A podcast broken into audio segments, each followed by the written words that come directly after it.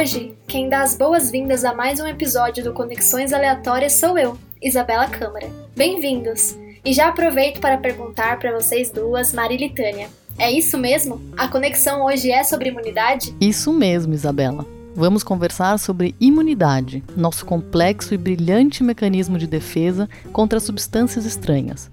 O sistema responsável por manter o bom funcionamento do organismo e, por isso, o protagonismo do nosso equilíbrio vital. Ah, o tão desejado equilíbrio. Equilíbrio entre corpo e mente, palavras e silêncio, novidade e surpresa, risco e oportunidade. Mas a mesma imunidade, que em sua forma biológica é um engenhoso sistema para nos proteger, sob estresse, pode também se voltar contra nós mesmos. Além disso, quando instalada em nosso sistema de crenças, em comportamentos ou como condição, pode ser também uma barreira psicológica para mudanças e para a formação de repertório. Sim, ele, o repertório, o eixo que carrega o propósito deste podcast e que já explicamos lá no episódio zero. Já ouviu? E essas são apenas algumas das muitas analogias possíveis.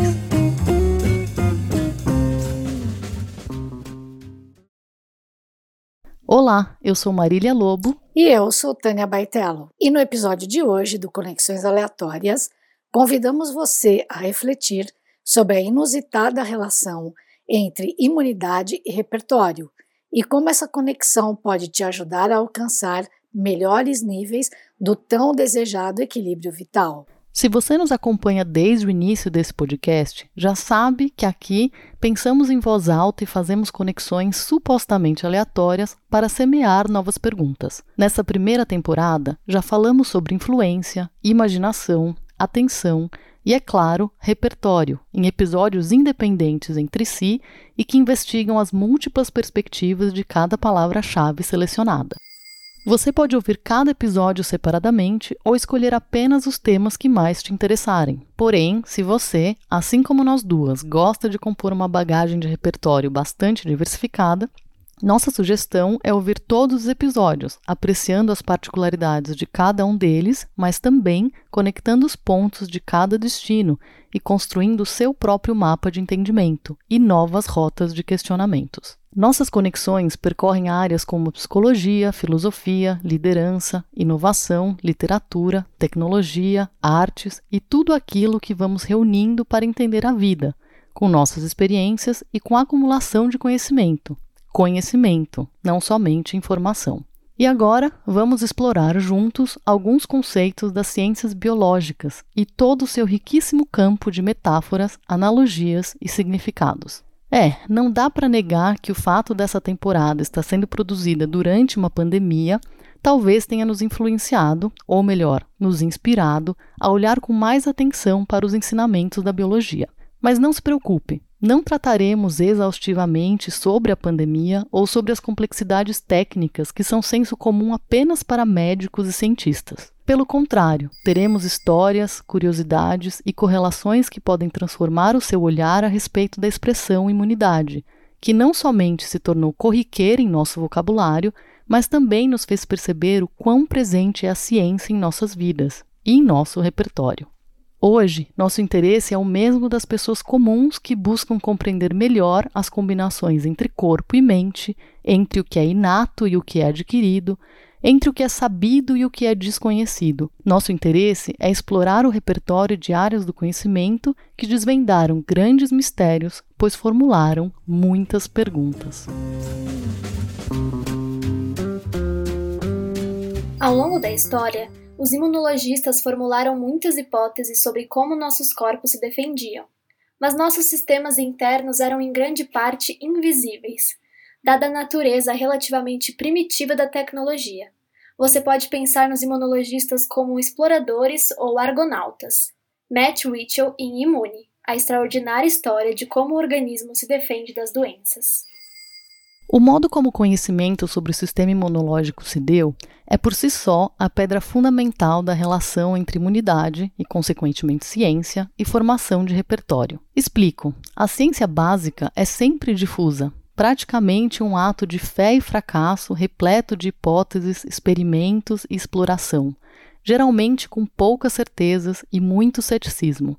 São inúmeros os projetos e pesquisas que não funcionam, mas é a soma dos múltiplos esforços que leva à cura de doenças, o desenvolvimento de vacinas, a realização de transplantes e até mesmo a possibilidade de sonharmos ser imortais. Sim, se a revolução biotecnológica continuar no compasso em que está, em 2045 os humanos já poderão decidir entre viver ou morrer.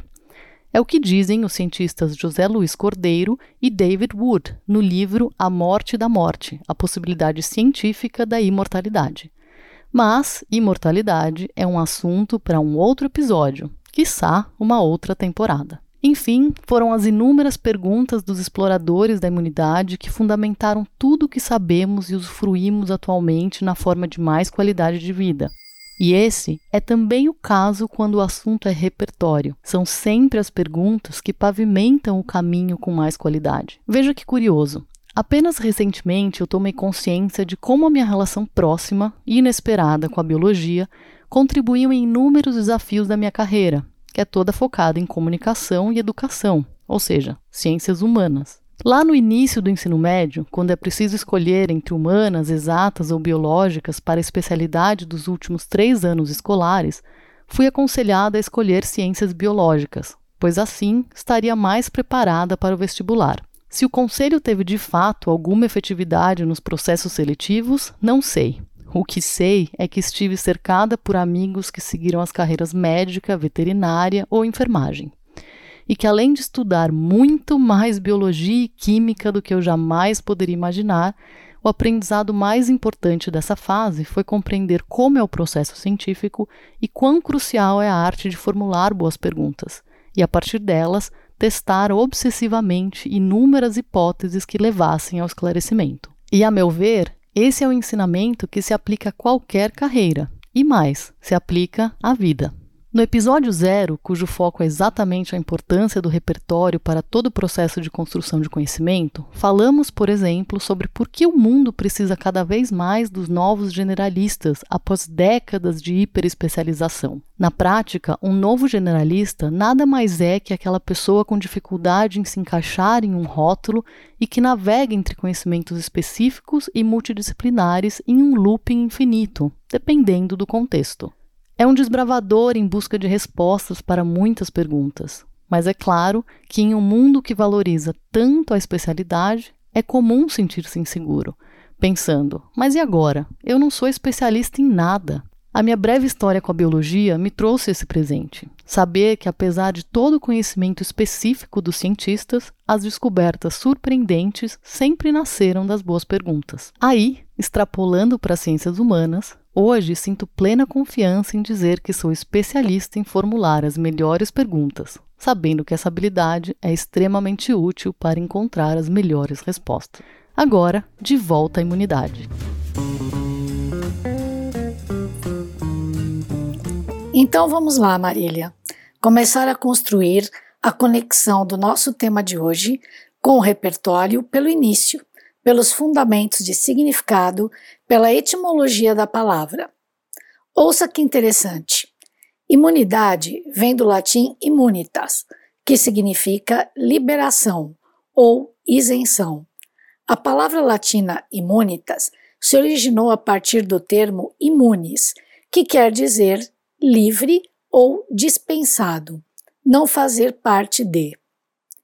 Imunes, por sua vez, foi formada pela junção dos elementos in, que no latim significa sentido de negação, mais munus, que quer dizer cargo ou ofício.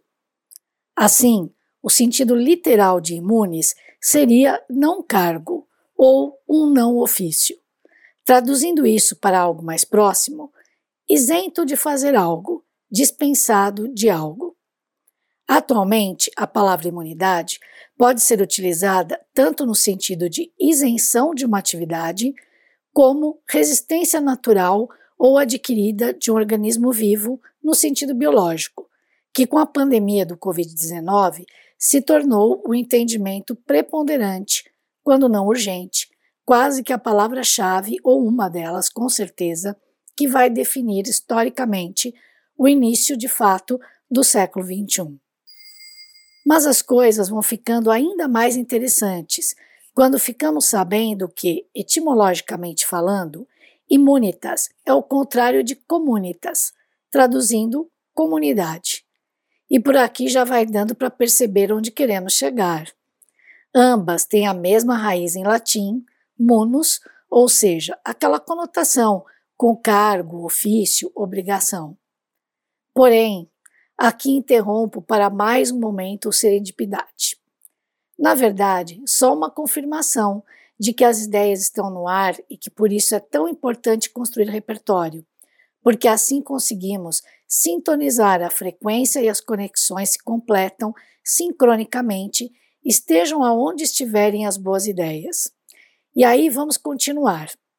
Quero dizer que, sincronicamente, pesquisando para esse episódio a partir do que eu havia rascunhado, pensando nas múltiplas conotações da palavra imunidade, muito além da biologia, mas também na dinâmica social, comportamental, psicológica, entre outras que vamos discutir aqui, encontrei um artigo muito interessante e, em alguns sentidos, também polêmico, de um professor italiano, Roberto Esposito, professor da Escola Normal Superior de Pisa e ex-vice-diretor do Instituto Italiano de Ciências Humanas, que se propôs a pensar, a questionar vários aspectos semelhantes aos que nos propusemos a fazer aqui. Diz Esposito, em certa altura do artigo, que, enquanto os membros da comunitas estão unidos por esse vínculo de doação mútua, quem é imune é exonerado da mesma e, portanto, protegido do risco que toda relação social comporta em relação à identidade pessoal. É assim no plano político-jurídico, no qual a imunidade diplomática ou parlamentar isenta das obrigações da lei comum. Era bem por aí que eu estava pensando, decupando meus pensamentos.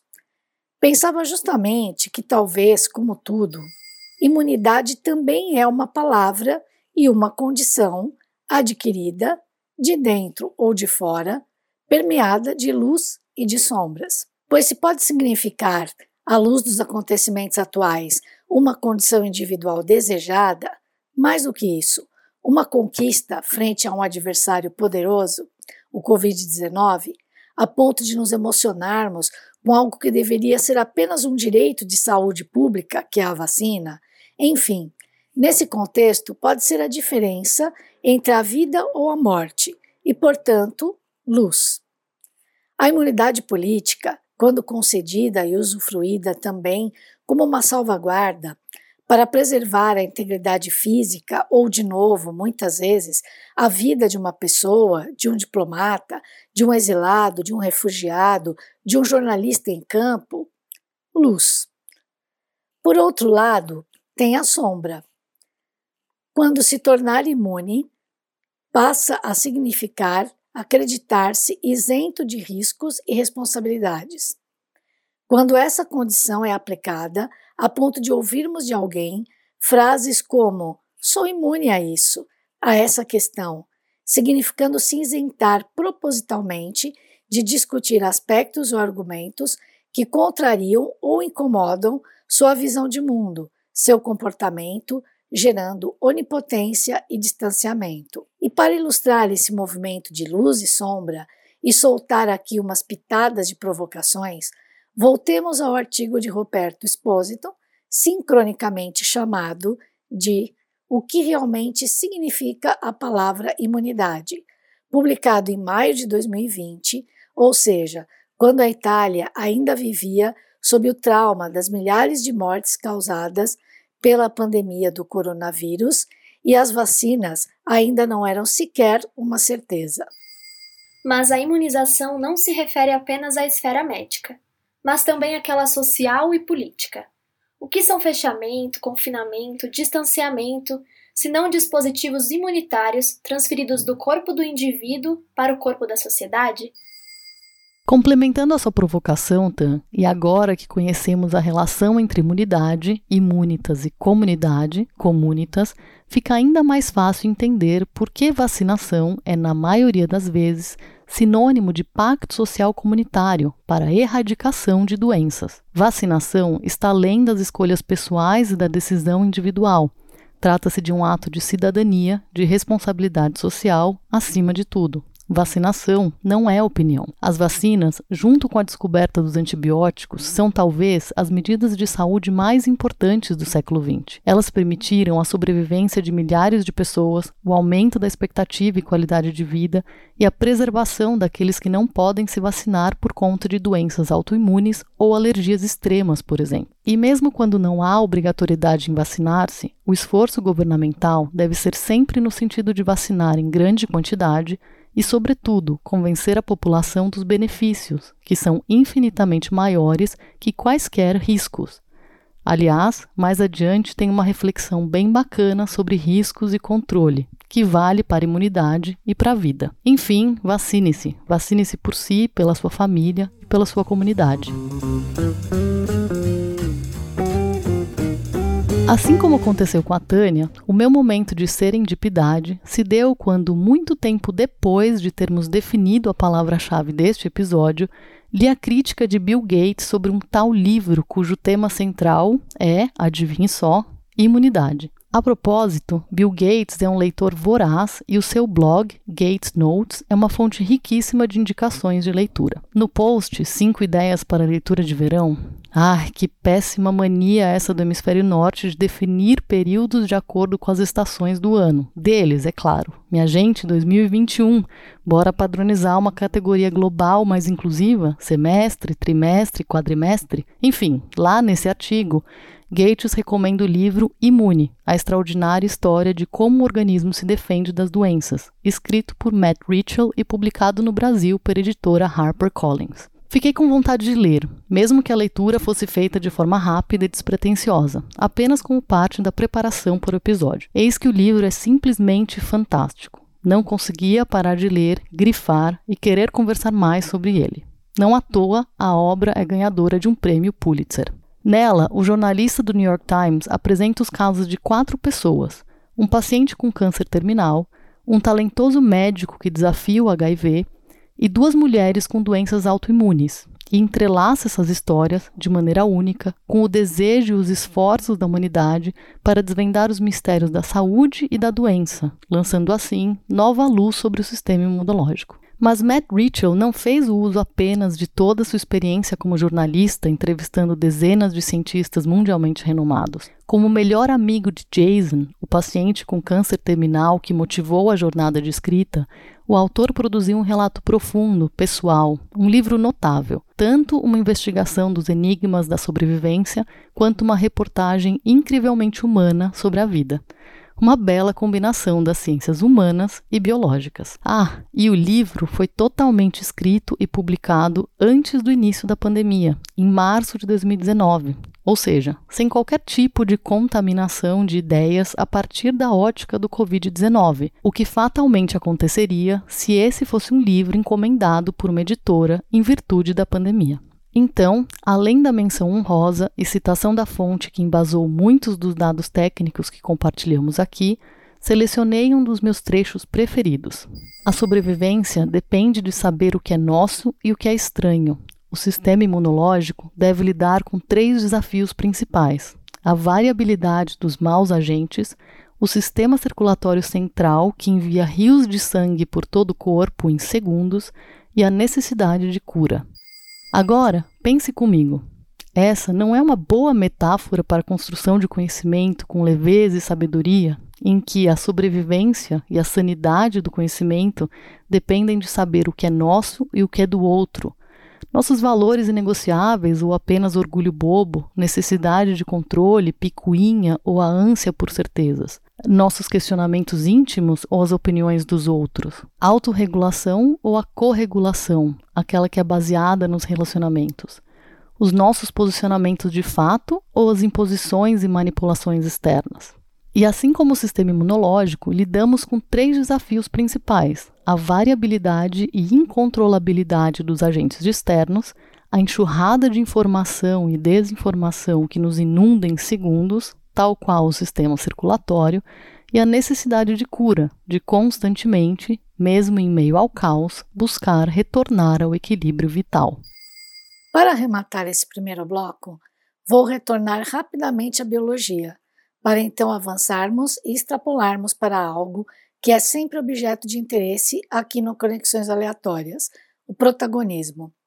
Neste caso, se e como é possível ser protagonista em relação ao que nos torna imunes, para o bem, e como saber se estamos exagerando no controle de riscos. O sistema imunológico, biologicamente falando, é um sistema complexo que envolve uma série de células e órgãos que funcionam em conjunto como uma grande barreira de proteção. Adicionalmente, imunidade pode ser inata e adquirida. A primeira apresenta uma resposta mais ampla e os indivíduos já nascem com os mecanismos que a promovem.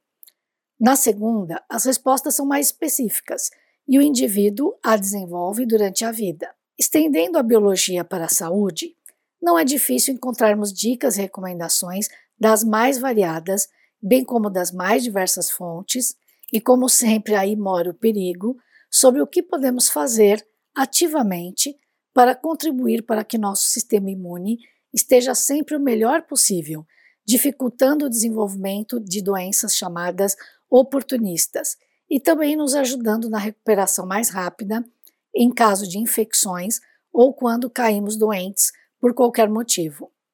Entre essas dicas, quatro são consenso: praticar exercícios físicos regularmente, reduzir o estresse, dormir bem e ter uma alimentação balanceada. Fato é que nem sempre dormimos bem, ainda mais se estamos colados no mito de ser multitarefa com nossa atenção, como discutimos no episódio 3. Nem sempre comemos de forma balanceada, até porque o final de semana continuou ou se tornou ainda mais intenso para o famoso meter o pé na jaca durante a pandemia. Nem sempre conseguimos praticar exercícios físicos regularmente. Esse regularmente é o desafio. Eu, que odeio acordar cedo, acabo tendo dificuldades de manter a regularidade dos exercícios se não os faço logo pela manhã. E essa parte de reduzir o estresse, então, bem, faço o meu melhor. Me considero nota 5 no mindfulness e ainda recorro a uma série de outros recursos, como a minha taça de vinho todas as noites. Porém, essa é a parte mais difícil, porque as origens do estresse, os fatores geradores, muitas vezes são externos e totalmente alheios à nossa ilusão de controle. Mas com graus variados de disciplina e sucesso, é possível, embora nem sempre fácil, controlar nossa exposição ao risco de sofrer baixa imunidade. Como ainda antes da disponibilização das vacinas contra o Covid-19, e mesmo agora com elas, é possível e necessário controlar nossa exposição ao risco de contraí-lo e de transmiti-lo. A situação que vivenciamos, individual e coletivamente, de forma intensa no início desta pandemia, e mesmo assim, nem todo indivíduo pôde exercer a opção de não se expor ao risco. Ou quando nos defrontamos com a necessidade de tratamento de alguma doença que tem a característica de destruir rapidamente nossa imunidade. Apenas em situações limite é que não podemos controlar e escolher nosso nível de exposição aos riscos. Tirando situações extremas, potencialmente perigosas para nós e para os outros, temos como, vamos usar uma expressão do mercado financeiro que cabe como uma luva e nos ajuda a extrapolar essas questões para além da biologia.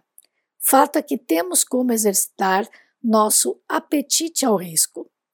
Preste atenção, que interessante essa expressão apetite ao risco. No dicionário, apetite é desejo, vontade de comer. Por extensão, ânimo para agir, para realizar algo, vontade. Adoro me perder e me achar no significado das palavras.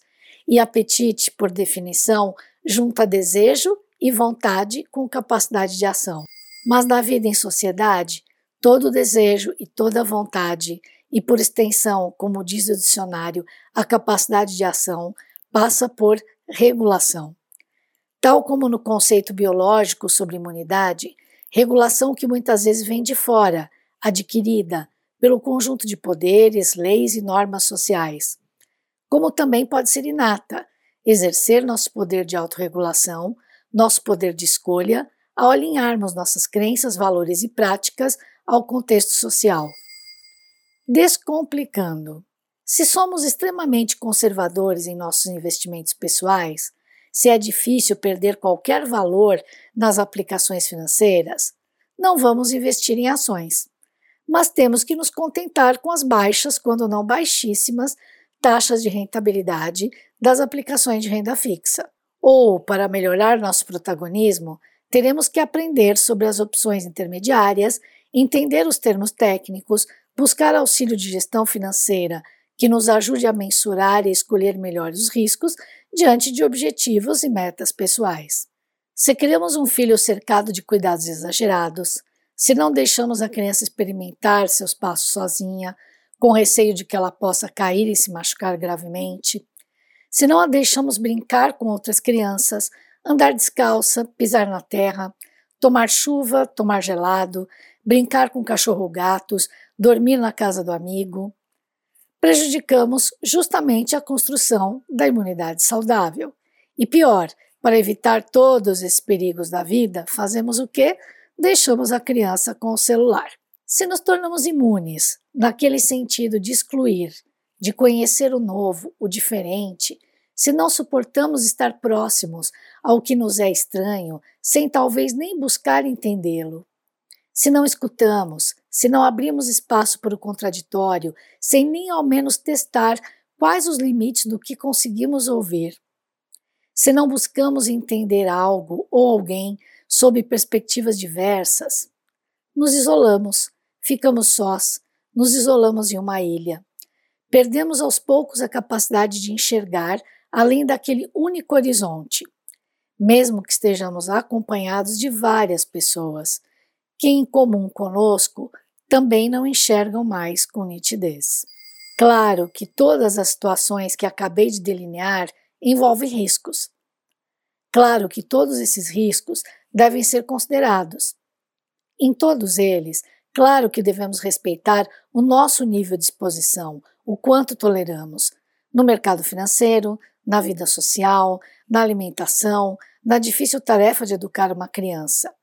Mas não podemos, nem devemos, erguer barreiras de entrada para tudo que nos é difícil, controverso, desagradável ou até mesmo dolorido. Sem entrar em contato com patógenos externos de várias ordens, metaforicamente falando, não criamos imunidade saudável.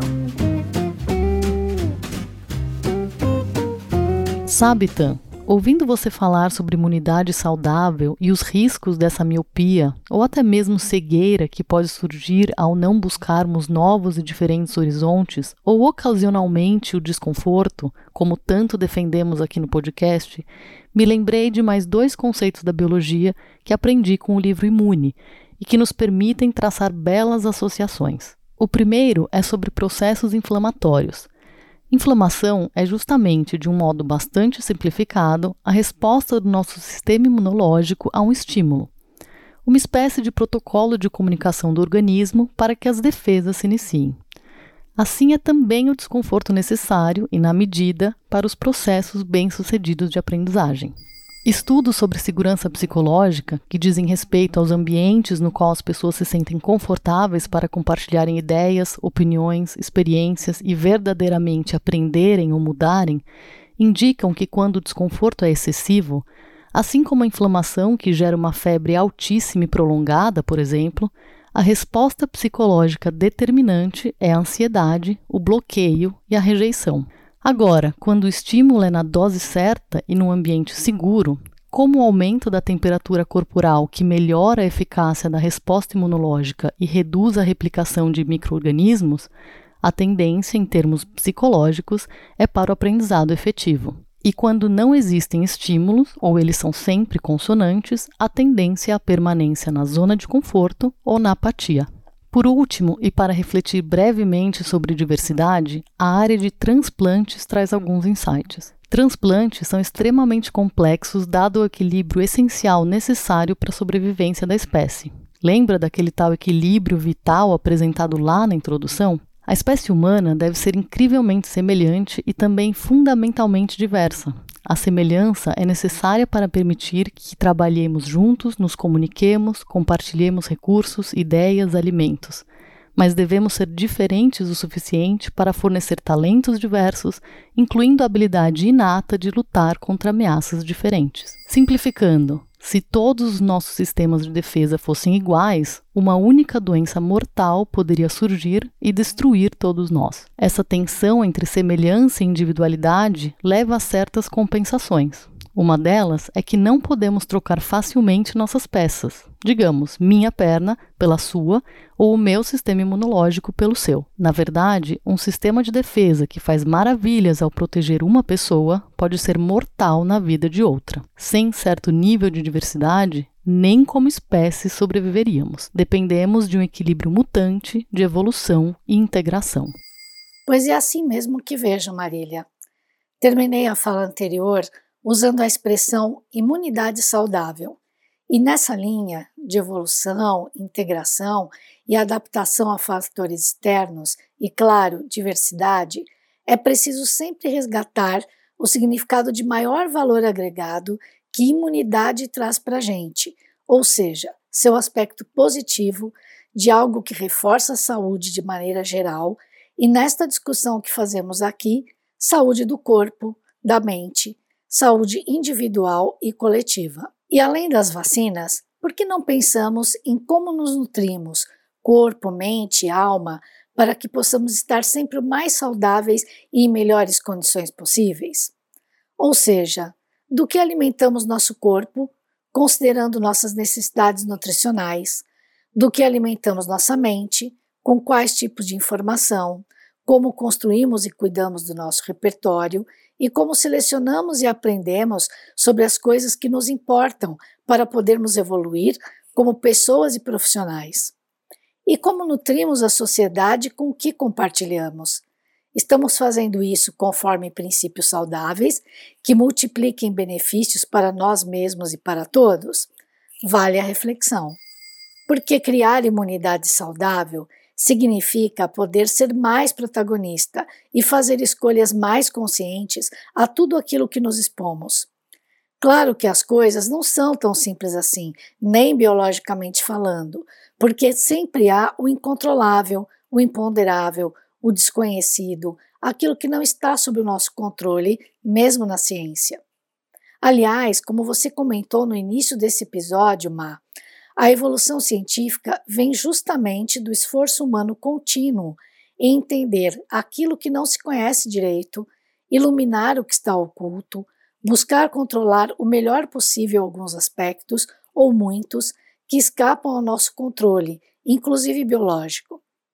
Afinal, no espectro de sombras da imunidade biológica estão as doenças autoimunes, quando, não se sabe exatamente o porquê, nosso próprio organismo se volta contra nós mesmos, produzindo anticorpos para se defender de um perigo que não existe, um mau funcionamento do sistema imunológico, levando o corpo a atacar seus próprios tecidos. E de novo vale a metáfora para quando nossa resistência às mudanças, ao novo, ao contraditório, se instala de maneiras tão radicais, afastando pessoas e argumentos contrários, escutando sem ouvir, ou, hoje em dia, muitas vezes sequer escutando, sem procurarmos ouvir, pensar, analisar, buscar fontes e informações que nos faltam, discutir, repensar, questionar. Nos fechamos, deixamos de ver, muitas vezes sentindo perigos imaginários ou que não fariam sentido em uma outra conversa, uma análise com mais profundidade, um olhar de outra perspectiva. E esse comportamento autoimune individual, sujeito aos verdadeiros dilemas da atenção, da manipulação, conforme abordamos no episódio anterior do Conexões Aleatórias, vai se tornando uma cegueira coletiva, contaminando o tecido social e o círculo vicioso se instala. E qual a vacina? Como em toda vacina, não há 100% de eficácia, porque muitas vezes ainda dependerá da aderência de comportamento da pessoa vacinada aos fatores de risco, mas, na nossa opinião, a vacina é justamente repertório. De fato, nem tudo são flores no jardim da imunidade. Na esfera biológica, os espinhos são as doenças autoimunes. No campo comportamental, as resistências à mudança. Mudar é difícil, todos nós sabemos disso. Então, precisamos entender o que faz da mudança algo tão desafiador. A resposta mais curta é que as pessoas preferem estar em sua zona de conforto, na verdade, na zona em que tudo lhe é familiar. Mas isso, com certeza, você já sabe. E as abordagens mais tradicionais sobre processos de mudança dizem que para mudar é preciso três elementos: incentivos, recursos e motivação. Mas a verdade é que as pessoas não mudam facilmente, mesmo quando suas vidas estão em jogo. Um bom exemplo é o que acontece em cirurgias cardíacas. Após uma intervenção bem-sucedida, geralmente a equipe médica convoca o paciente e seus familiares próximos para uma conversa. Nela, os médicos explicam que, do ponto de vista mecânico, tudo foi feito da melhor maneira possível e que o organismo do paciente respondeu de forma satisfatória. Porém, que dali em diante, tudo dependerá do estilo de vida desse paciente recém-operado. Menos estresse, exercício físico, boa alimentação, evitar bebidas alcoólicas, bem semelhante aos desafios que a TAM comentou agora há pouco, não é mesmo? Em outras palavras, a saúde do paciente dependerá de uma efetiva mudança de comportamento. Dado esse cenário, qual você imagina que é o percentual de pacientes que mudam? Pesquisas comprovam que menos de 15%, isso é, apenas um em cada sete pacientes mudam o estilo de vida.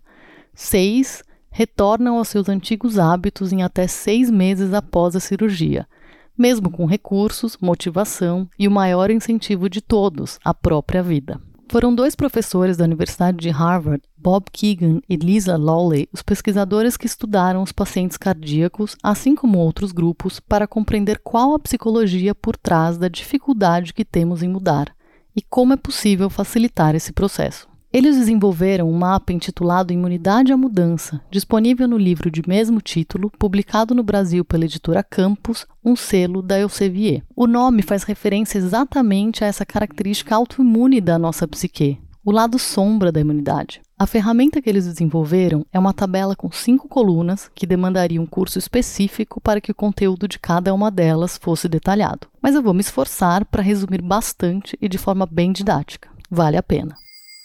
Esse é um exercício prático para testar os elementos que podem compor a sua autoimunidade às mudanças. Então, se você estiver no pique, pegue um papel e uma caneta e escreva suas reflexões conforme for nos escutando.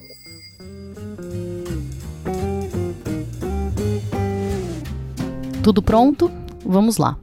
Na primeira coluna de aquecimento, liste todas as mudanças ou melhorias que você gostaria de realizar na sua vida, na rotina, carreira ou relacionamentos, sem filtro. Agora, com a lista pronta, vamos para a segunda coluna, a do objetivo de mudança ou melhoria. Dos muitos objetivos listados na coluna anterior, selecione apenas um.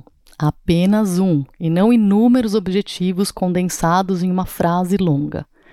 Keegan e Lawley perceberam em seus estudos que, especialmente pessoas talentosas, dedicadas e comprometidas, como você que nos ouve, têm a tendência de se comprometer excessivamente e, por vezes, isso impede a real mudança.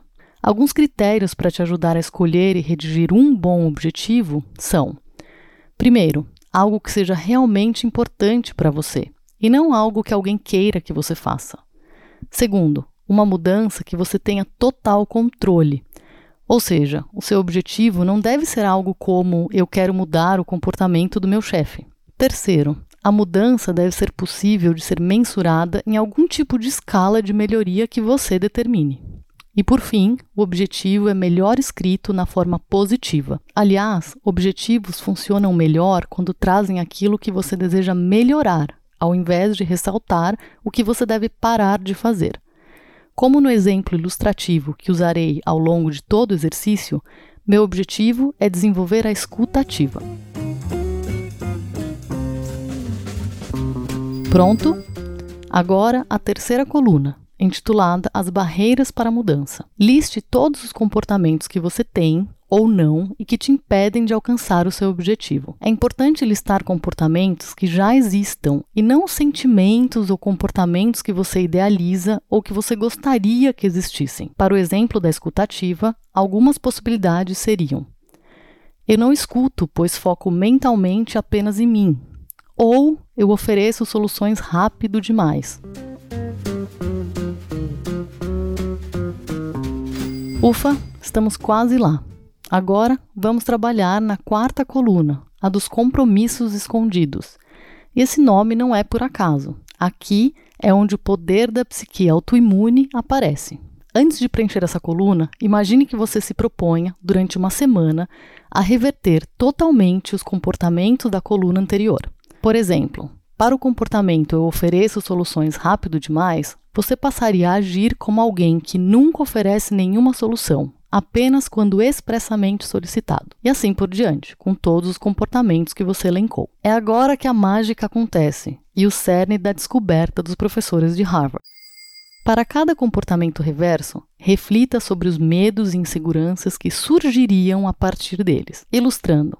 Ao passar a nunca oferecer nenhuma solução, apenas quando expressamente solicitado, eu me sentiria estúpido, ineficiente e a outra pessoa pensaria que eu não ligo ou eu não tenho boas ideias para sugerir. Esses são os compromissos escondidos, autoimunes. Eles são a lógica reversa dos medos que impedem as mudanças. São, metaforicamente, os anticorpos produzidos contra células, tecidos ou órgãos do próprio organismo.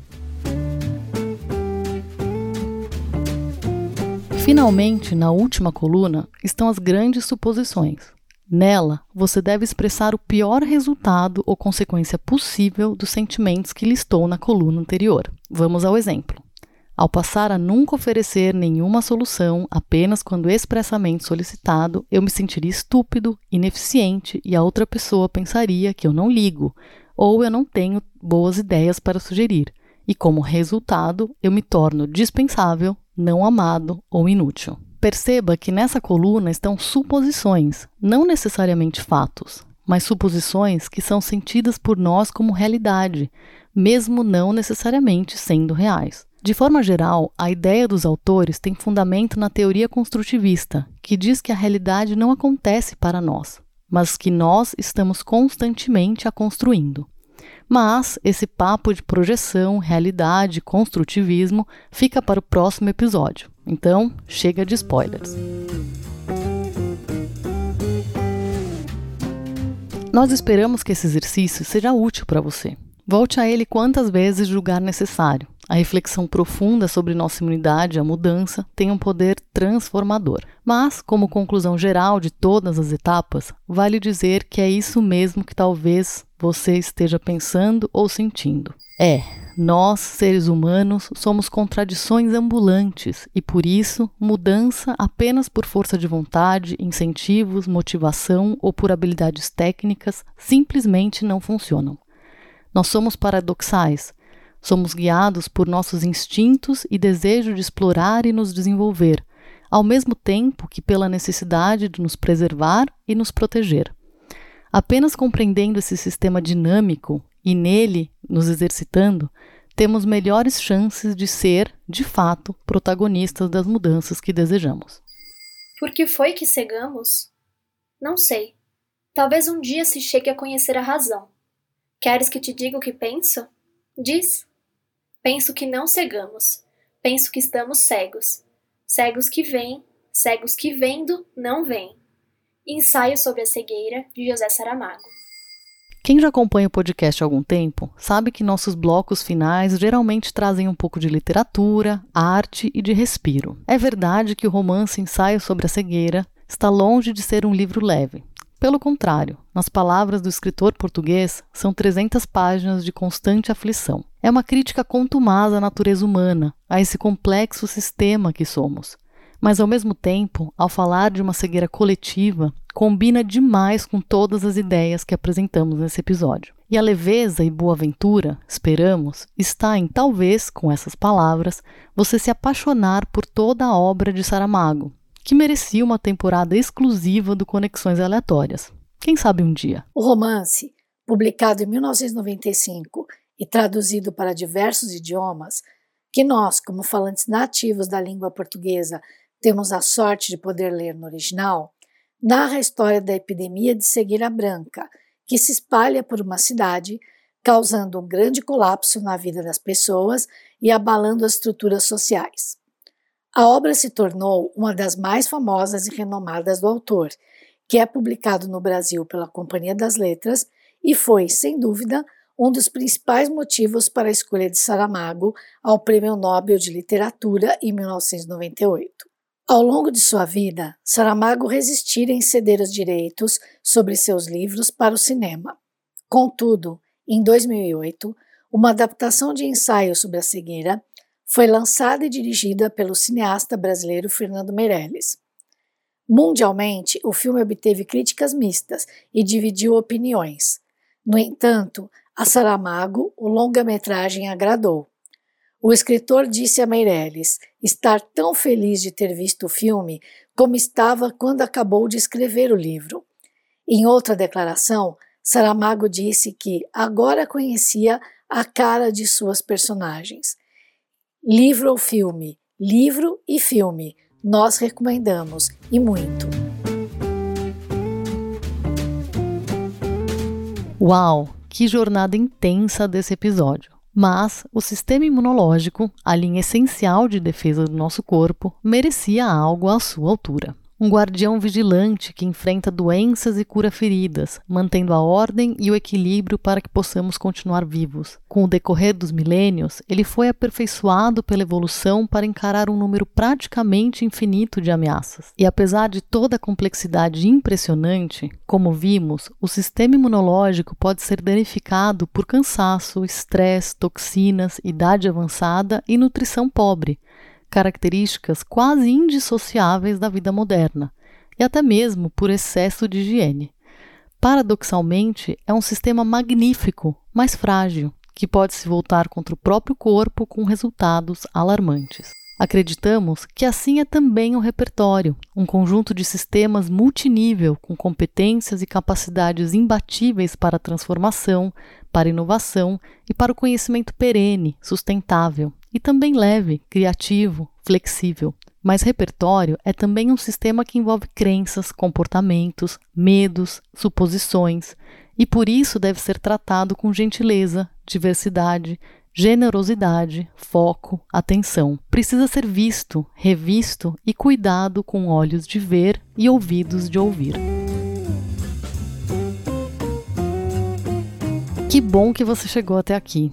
Esse foi mais um episódio do Conexões Aleatórias, um podcast que coloca o seu repertório em dia. E nós esperamos que, entre conceitos, metáforas, inspirações e provocações, nos ouvir tenha sido valioso, tanto para o seu equilíbrio vital como para o seu repertório. No próximo episódio, o penúltimo da primeira temporada, o tema é inteligência. Quais os tipos de inteligência? O que é espelho e o que é projeção? Ah, Será que o inferno são sempre os outros? E como a gente sabe quando não sabe? Serão muitas perguntas e, quem sabe, alguns caminhos para respostas. Enquanto você aguarda o novo episódio, que tal maratonar os temas que ainda não teve a oportunidade de ouvir? Ou então, chama alguém para ouvir contigo para depois discutirem as novas ideias. A gente vai adorar saber o que você achou, questionou ou descobriu passa lá no perfil do Instagram, arroba Conexões Aleatórias, ou no LinkedIn. Nessas redes, você também encontra todas as referências citadas em nossos episódios. Até mais! Até o próximo episódio! Esse podcast é idealizado e apresentado por Marília Lobo e Tânia Baitello. Produção: Isabela Câmara.